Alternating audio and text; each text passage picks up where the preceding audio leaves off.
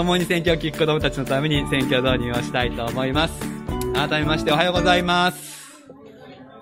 はい、えー、元気な顔で会えて嬉しいです。なかなかね、あの、体調が整わない人が、この、まあ、9月、10月って季節の変わり目なので、あの、難しい感じの人がいて、今日も何人もですね、お休みの人がいるのは残念ですけれども、でも、こうして来られて嬉しいです。最近運動会があった人はいますか？あ、最近運動会あった。昨日、あ、昨日ね。はい、昨日運動会だったところは結構あるかな。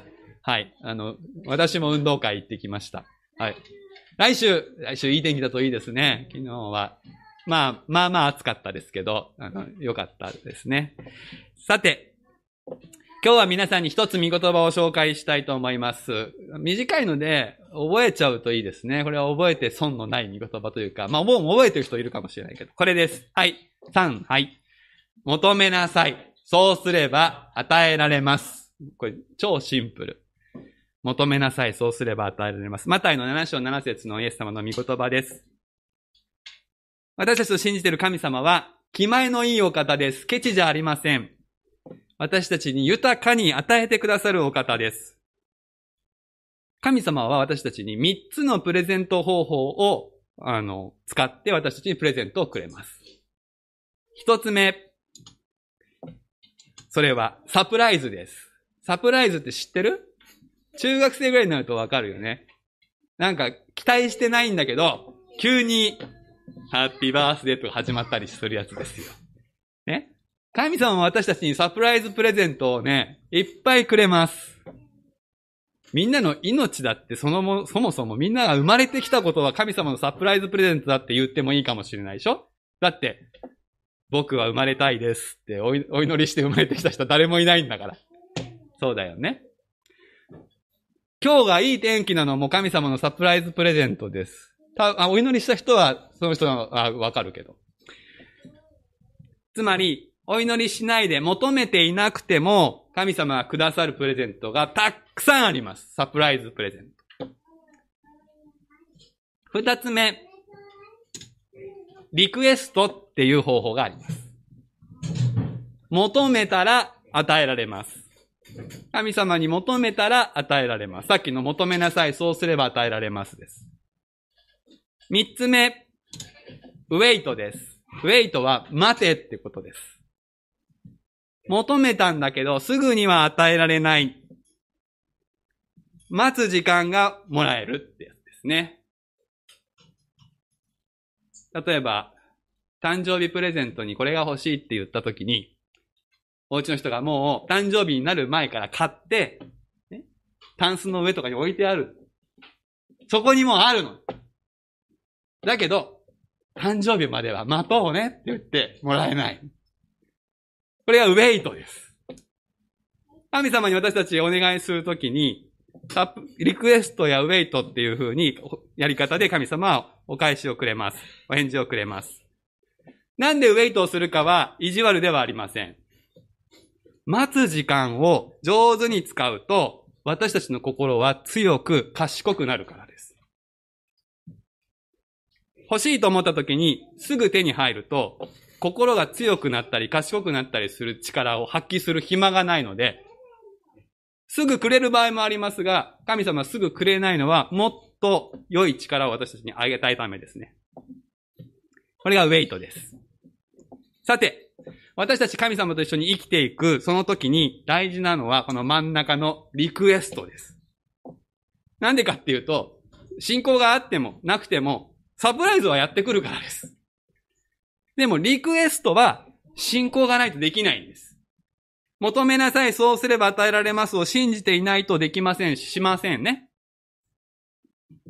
でも逆に皆さんの中で神様、イエス様信じてるよって言ってるけど、リクエストしてないとしたら、それは信じてないのとほとんど同じで、とてつもなくもったいないことです。そしてこのリクエストをしないと、ウェイトもありません。そうですよね。リクエストしたから待っててねが始まるんです。リクエストしなければ待っててねは生まれない。もし皆さん神様にリクエストしないとしたら、いやしてないとしたら、どうしてでしょう？考えてみてください。どうせもらえないかなって思っててリクエストしないんでしょうか？なんででしょうね。先週、祈り散歩がありました。一緒に行った人もいます。お散歩して最後、お楽しみタイムでアイスタイムがありました。その時に、アイスのリクエストがある人って声かけたんです、私が、皆さんに。そしたら、子供が3人来たね、一緒に。そしたら、どれ、どれ、自分が好きなどれでも買っていいよって言って、買ってあげました。大人は、一緒には来ませんでしたけど、大人の中で一人、ハーゲンダッツってリクエストした人がいました。他の大人はリクエストしませんでした。さあ、結果どうなったでしょう？リクエストした人はハーゲンダッツを手にしたんですよ。求めなさい、そうすれば与えられますす。もちろん、私と神様は全然違います。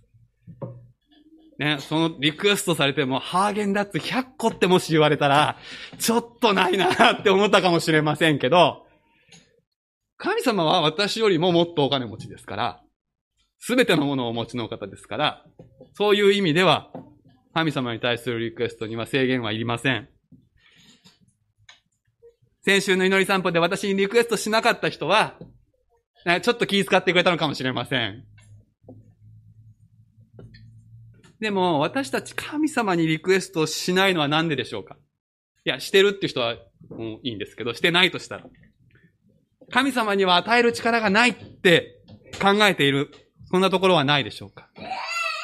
あるいは、なんか神様に迷惑かかるんじゃないかと思っているところはないでしょうか？神様はみんなからリクエストされて迷惑だって思うお方でしょうか？いいえ。リクエストしてほしいんですよ。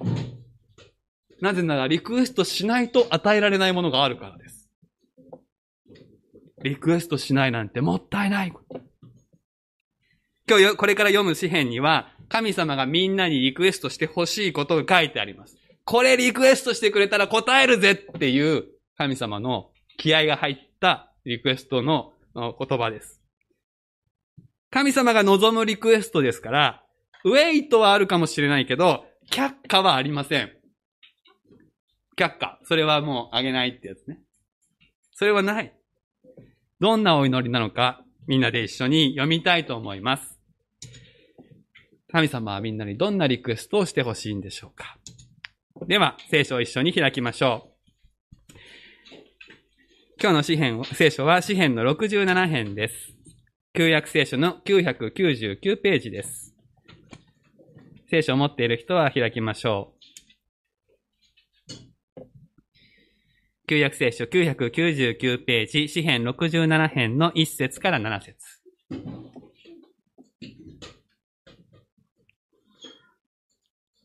一節から始まる奇数節を私が読みますので、偶数節を回収の皆さんで声、ゆっくり声を合わせてお読みください。最後の7節はご一緒に読みましょう。支援67編。どうか神が私たちを憐れみ、祝福し、御顔を私たちの上に照り輝かせてくださいますように。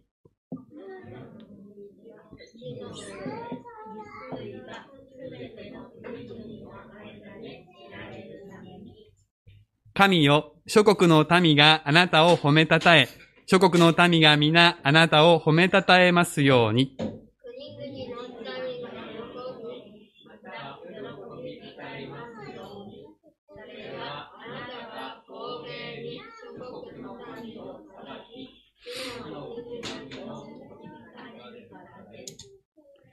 神よ、諸国の民があなたを褒めたたえ、諸国の民が皆あなたを褒めたたえますように。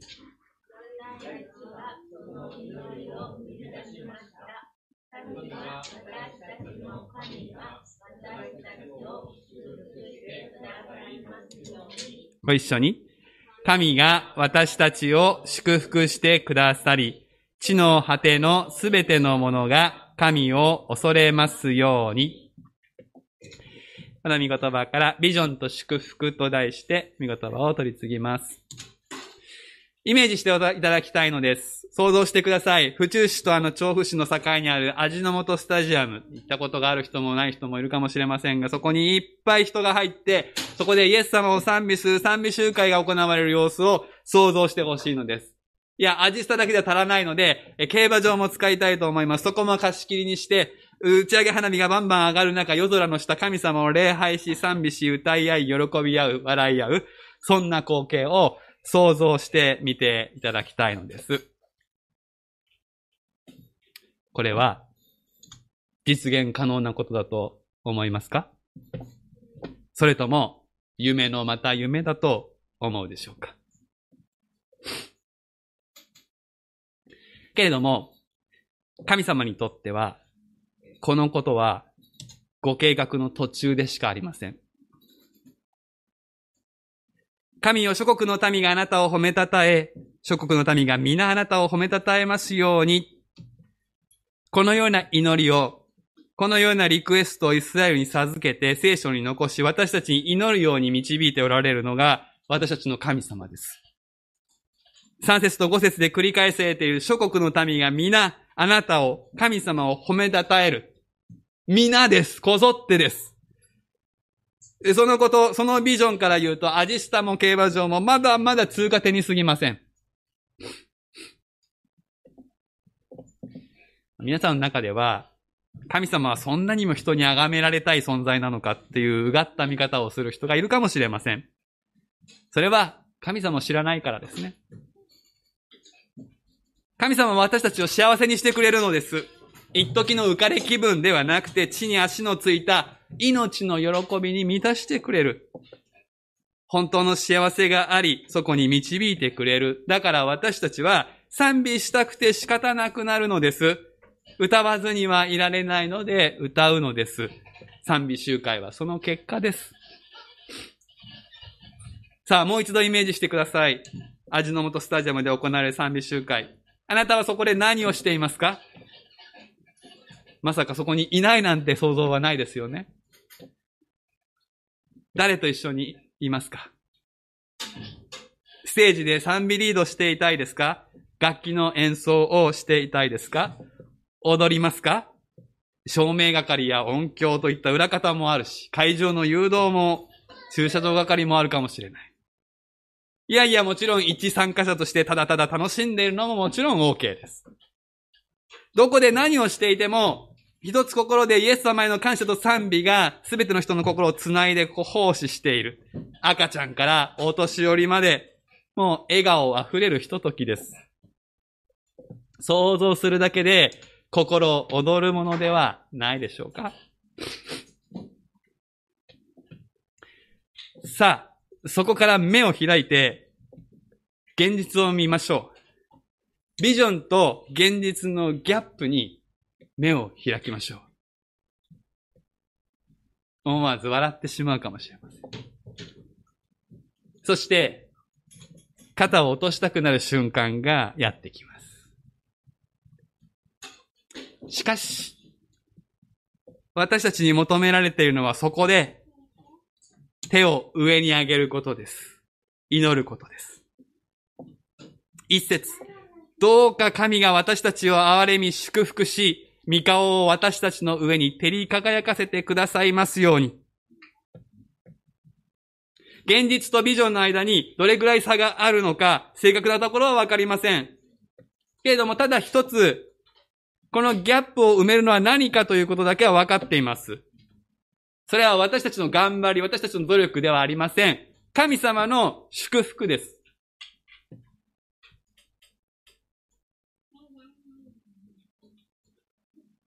若い人たちはよく考えてください。自分のいつも一緒にいる友達が同じイエス様を信じて、同じイエス様を愛して、一緒に賛美できる瞬間をイメージしてもらいたいのです。そこに行く、今と比べたら全然違う。そこに行くために必要なのは神様の祝福です。そして、神様の祝福は、ただ待っていてもやってきません。祈り求めなくては与えられません。求めなさい。そうすれば与えられない。の世界です。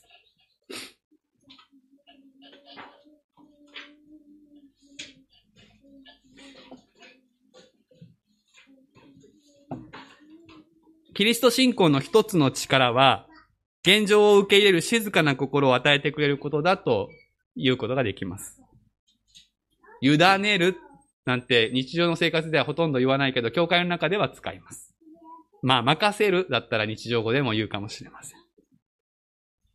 神様が今、私たちに一番良いものを与えてくださっているっていう信仰から生まれる心ですね。希望の学校に行けなかったとしても、今行くことができるところに神様の導きがあるんだって受け入れていく。それも信仰のなせる技です。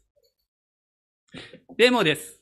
私たちの弱い魂は、この神様の賜物を現状維持に甘んじるための方便にしてしまうことがあるのです。今の自分を受け入れて感謝することが怠けることにすり替わる。見心のままにって祈るのがなるようにしかならないんだからっていうものに脅しめられてしまう。現実という力の大きさの前に卑屈になってしまう。自分の無力さに諦めてしまう。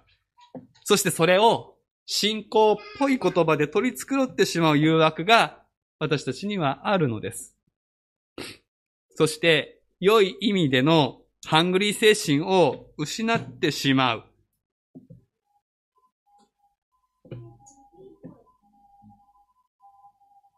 とりわけ、今日の日本社会では、自分の小さな世界だけに見ているならば、それなりに満足して不自由なく生きていくことが大体できてしまいます。夢を持つなんてコスパの悪いことで、小さな楽しみを綴り合わせて平穏無事に生きていければそれで良い。欲を出さずにほどほどの満足で生きていけばという時代の空気があります。けれどもそこに究極の自己中心が隠れているということはないでしょうか視野を広げて世界を、社会を見れば問題に溢れているのです。御言葉が語る諸国の民があなたを褒めたたえ、諸国の民が皆あなたを褒めたたえますようにというのは、単にみんながイエス様信じればそれで万事 OK という話では全然ありません。褒めたたえるだけの状態になってなければいけないわけですから。愛に飢えた子供たちがいるのです。どう子供たちを育てたらいいかわからないでさまよっている親たちもいるのです。ブラックな労働環境に身を置いている方もあるのです。孤独に悩んでいる年長者の方もいるのです。府中市で言えば南北問題があると言われます。この府中外線よりも北側は経済的に活発なエリアが多くて人も賑わいもある。そして不思議なことに教会もあるし、社会福祉のための資源も多いんです。けれども南西部、崖下になってくると、私たちの街道があるこのエリアよりも南になってくるとどうでしょうか？これといったものがあるでしょうか散歩しながら皆さんどうでしょうかどんな風に感じたでしょうか貧しい暮らしを余儀なくされている方が多いのではないでしょうかもちろんそうでない方もあります。でも全体として見るとき、北と南に格差があるように思います。そしてもちろん、教会がありません。そういったことを無視して、ただ信仰を持てばそれで良いという話にはならないのです。見るべきところに目を向ければ私たち現状維持で満足など到底できない。それでも、それが分かっていても、自分のことだけで精一杯ですという、そういう声もまた聞こえてきます。いや、私もその一人だなと思わされる。そんな大きなことまで手を伸ばせるような状態にない。いや、でも、だからこそ、求めることから始めなくてはいけないんじゃないでしょうか。どうか神が私たちを憐れみ、祝福し、御顔を私たちの上に照り輝かせてくださいますように。現状維持ではなくて、神様のビジョンに向かう一歩を踏み出すための祝福です。今の延長をただ続けるためのほどほどの祝福ではなくて、もう神様の祝福としか言いようのないような祝福を求めることです。そしてそれを求めることのできる立場に私たちは救われたのではなかったでしょうか。栄光の神様、天の神様、全能の何でもおできになる神様を父と呼ぶ、お父さんと呼んで求める特権がクリスチャンの神の子の特権ではないですか。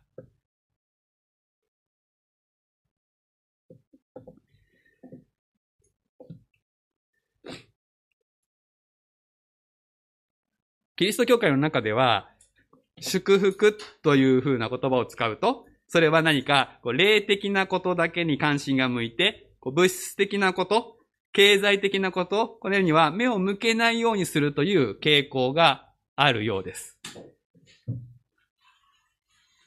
例えば、旧約時代には物質的な祝福もあったけれど、新約時代は霊的な祝福に移ったんだ、みたいな話を私自身は、教会生活の中で何度も聞いてきました。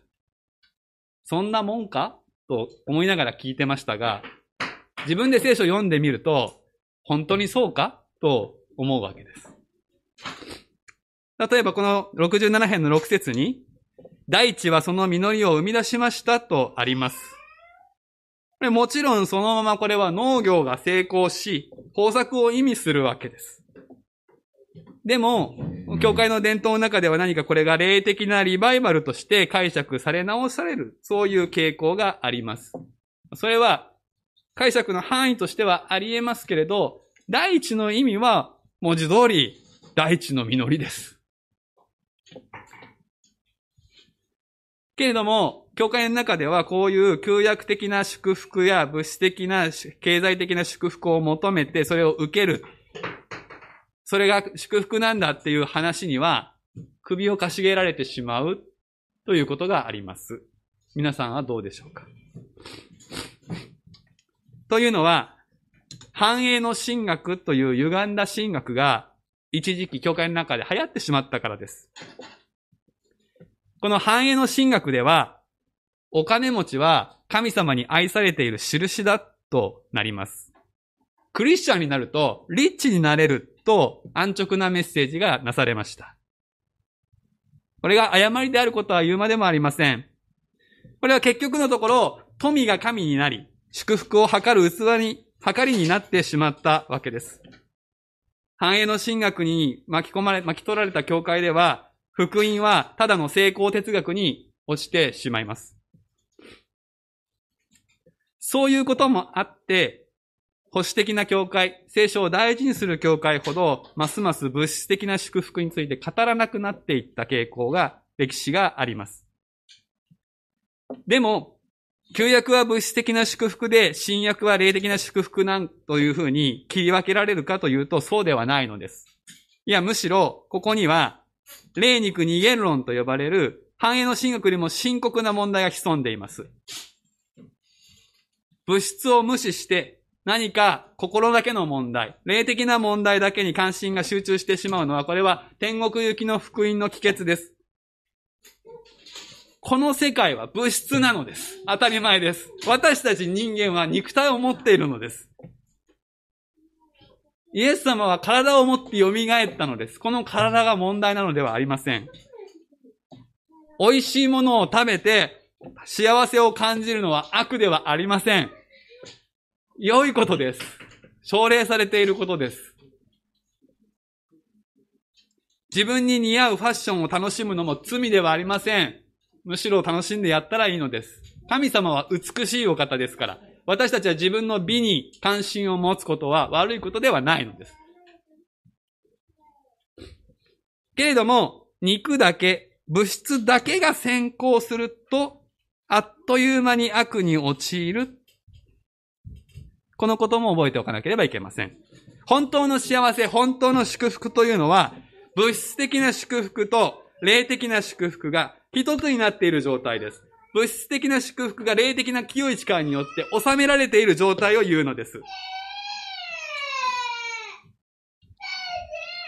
繁栄の神学というのは、この点を見落とした結果、おかしなものになってしまいました。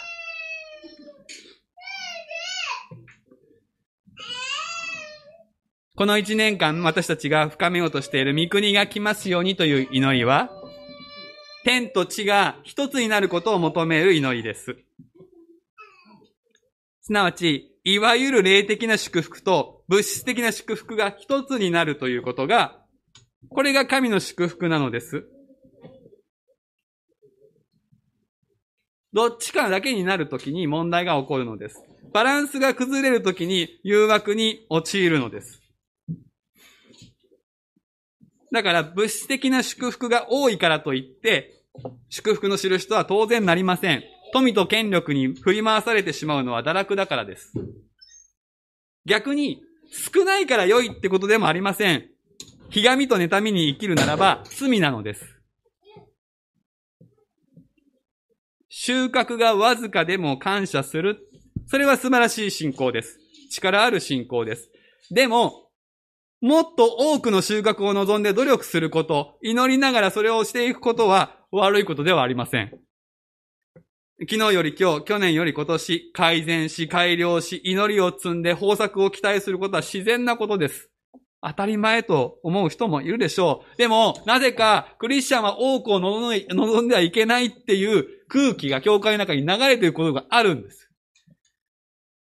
変な話です。神様祝福してくださいって祈っておいて、物質的なものはいりませんっていうのは、これおかしな話なのです。私たちは物質なんですから。そればかりではありません。物質的な祝福について語らずに、いわゆる霊的なことだけに集中しますと、二つの次元、物質と霊はどんどん離れていきます。そして信仰そのものがおかしくなる。教会がどんどん宗教臭くなって社会から有利していきます。霊と肉が統合されないということは私たちが二面的に生きていくということになりますから、日曜日だけクリスチャンらしい感じ。平日はノンクリスチャンと何の変わらない歩みということに陥ってしまうでしょう。愛は口先だけになり、行いをない死んだ信仰だけが残るようになります。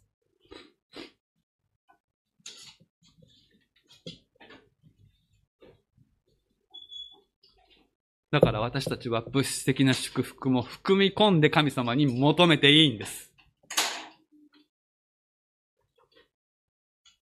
今を感謝するだけで終わらないでください。今を感謝しないで、もっともっとってやったら、それは貪欲ですから。それはイエス様は戒められていますが、でも、今を感謝して、このままでいいですは、また違うっていうことです。この物質的な祝福と霊的な祝福のバランス、緊張関係が崩れる時というのがあります。それはどういう時か。それは、神様のビジョンを見失った時です。神様のビジョンを考えないで、祝福のことだけ考えると、おかしくなります。神様に祝福を求めるのは、私の繁栄のためではなくて、神のビジョンが実現するためなのです。67編を読むと、それがはっきりわかります。祝福は何のためですか？神が私たちを祝福してくださり、地の果てのすべてのものが神を恐れますように、その目的に向かって祝福が望むことを願うんです。諸国の民が喜び、また喜び歌う、このビジョンには当然、物質的な満足が含まれています。お腹ペコペコで明日どうやって生きていったらわからないってそんな状態で喜び歌えるはずがない。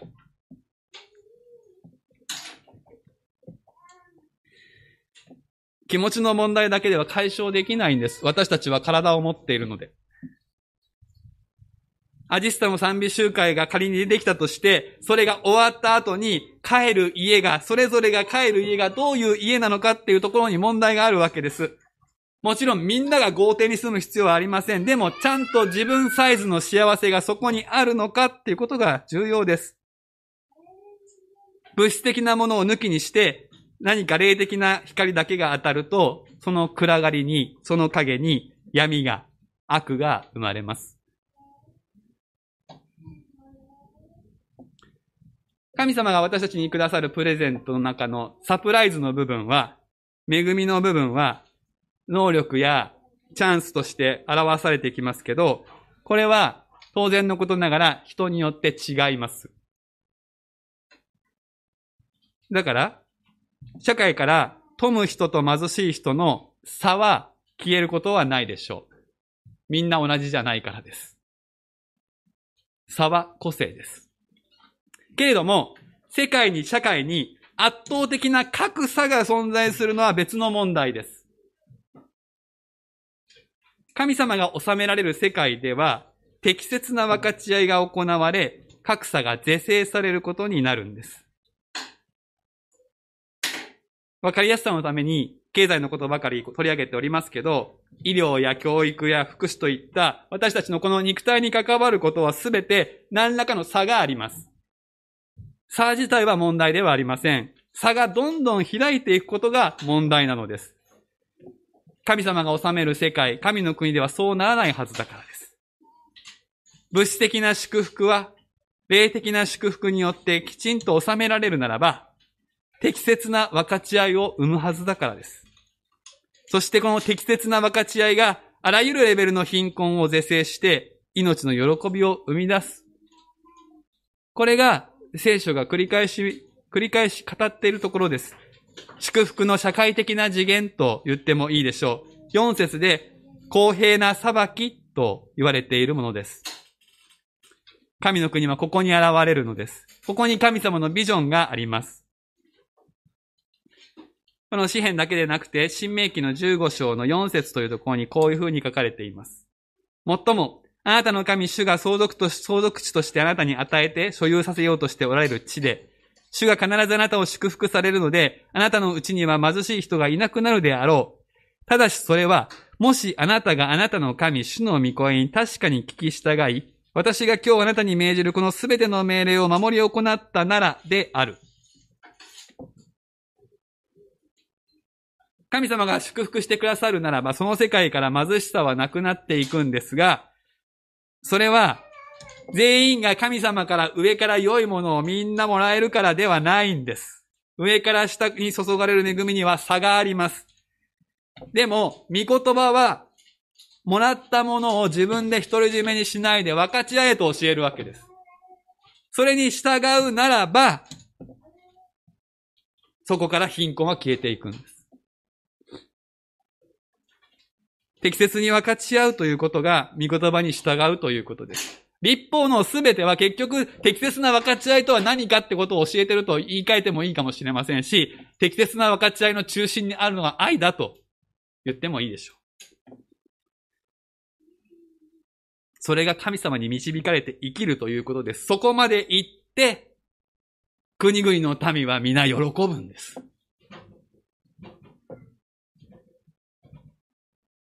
詩編67編で祝福が、私ではなくて、私たちにと祈られていることに注目してください。私を祝福してくださいって祈っちゃいけないとは言いません。お互いにあなたに祝福があるようにと言ってもいいし、祈りますし、歌いますけれども、67編の強調点は、私たち神様に対して、私たちに祝福をと祈ることが求められています。それは何か、なぜかというと、あなたや私に与えられる恵み祝福は、どんなものであれ、自分のためだけに注がれたものではないのだということを私たちに刻むためです。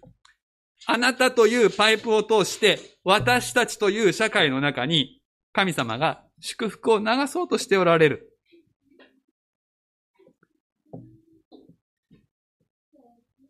大地はその実りを生み出すんです。問題はその後なんです。その時、その生み出されたものを私たちがどう分かち合うかが、神の祝福を神の祝福とするか、神の祝福を堕落したものにしてしまうかの分水嶺分かれ道です。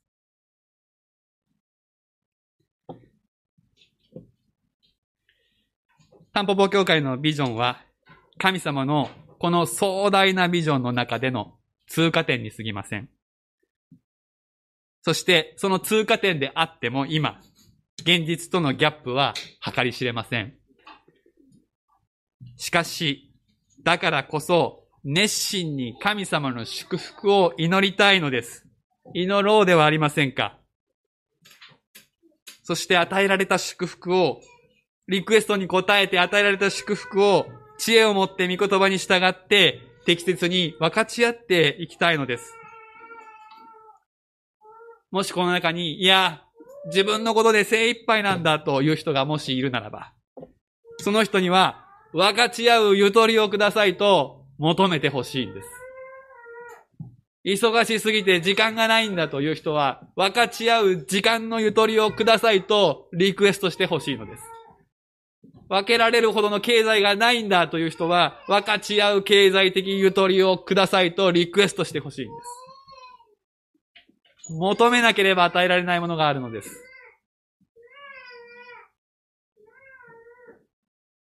そのことまでも含んで、分かち合うゆとりまで含んで、私たちは神の祝福を求めていきたい。どうか神が私たちを憐れみ祝福し、御顔を私たちの上に照り輝かせてくださいますように。神が私たちを祝福してくださり、地の果てのすべてのものが、府中市26万人が神を恐れますように、祈ろうではありませんか。お祈りしましょう。神様、どうか私たちを憐れみ、祝福し、御顔を私たちの上に照り輝かせてくださいますように。神が私たちを祝福してくださり、地の果てのすべてのものが神を恐れますように。国々の民がこぞって皆、あなたを褒めたたえますように。イエス・キリストの皆で祈ります。アーメン。